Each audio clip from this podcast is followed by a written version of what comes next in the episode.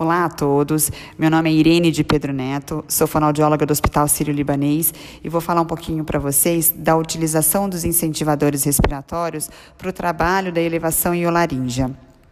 Os fonoaudiólogos brasileiros têm utilizado o Respiron, que é um dispositivo utilizado pelos fisioterapeutas no mercado para inspiração, para expansão pulmonar.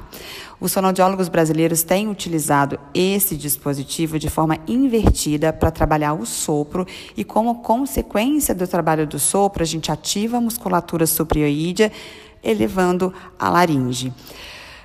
Existem estudos brasileiros que mostram a ativação elétrica muscular dos músculos supraioides quando utilizamos o Respiron de forma invertida. Porém, a gente não tem nenhum estudo que, com alto nível de evidência que consiga transferir essa elevação iolaríngea causada pelo incentivador respiratório para a função da deglutição. Ou seja, não significa que elevar a laringe com o incentivador respiratório você consiga que a laringe se eleve também para a função da deglutição. Precisamos de mais estudos que mostrem isso, mas não inviabiliza sua utilização como um exercício isolado para que a gente possa ativar essa musculatura.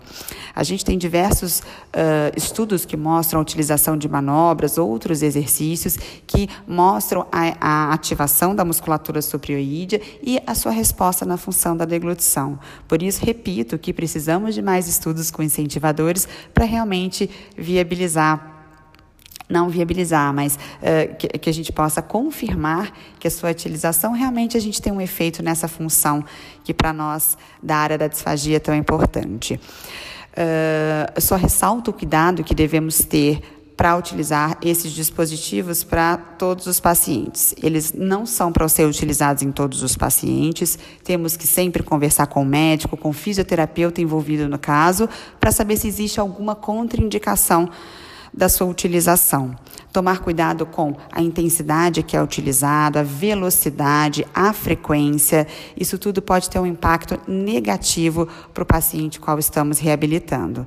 Portanto, fica aqui a dica do cuidado, da atenção ao cuidado na sua utilização.